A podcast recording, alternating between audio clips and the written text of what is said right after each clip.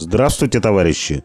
В эфире новости на Красном радио Фонда Рабочей Академии.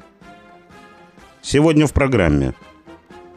Минимальный размер оплаты труда установлен в размере 16 242 рубля. В Нагорном Карабахе запрещены забастовки. Минимальный размер оплаты труда в России будет установлен на уровне 16 242 рублей, сообщили на сайте Государственной Думы и Федерального собрания. С июня этого года МРОТ составлял 15 279 рублей. Таким образом, минимальный размер оплаты труда повысится на 6,3%. При этом максимальный рост цен на жилищно-коммунальные услуги сейчас законодательно установлен на уровне 9%. Таким образом, реальные доходы работников снижаются. Без инициативы рабочего класса это приведет и приводит к систематическим переработкам, ухудшению здоровья работников, ухудшению качества производимых товаров и услуг и, как следствие, подрыву материального обеспечения фронта в условиях специальной военной операции. Допустить этого нельзя.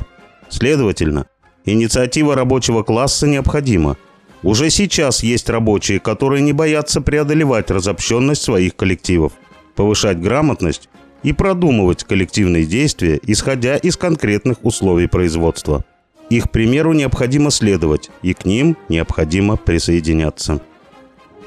Пресс-служба непризнанной Нагорно-Карабахской республики сообщила о введении мер военного положения.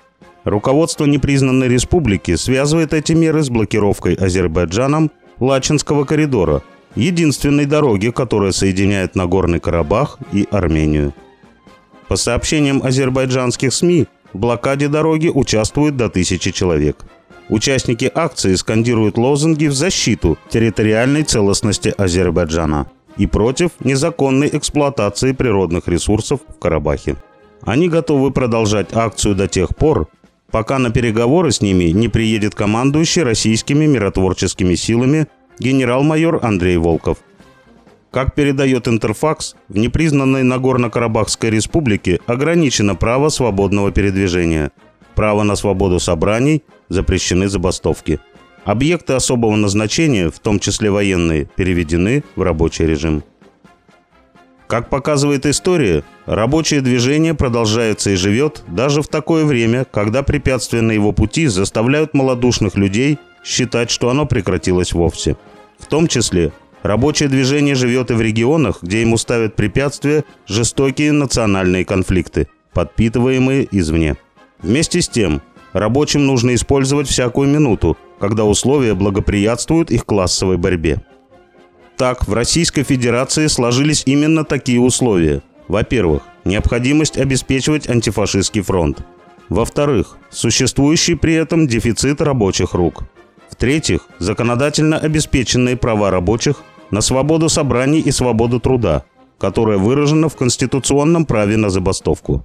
Сложившиеся условия привлекают на сторону развития рабочего класса даже руководителя буржуазного государства – как известно, 10 октября этого года на заседании дискуссионного клуба «Валдай» президент Владимир Путин уже не в первый раз призвал россиян бороться за повышение зарплат. Условия переменчивы, но интересы рабочего класса неизменно соответствуют интересам развития всего общества. Стало быть, нельзя упустить случая использовать эти условия. С вами был Беркутов Марк. С коммунистическим приветом из Малой Вишеры.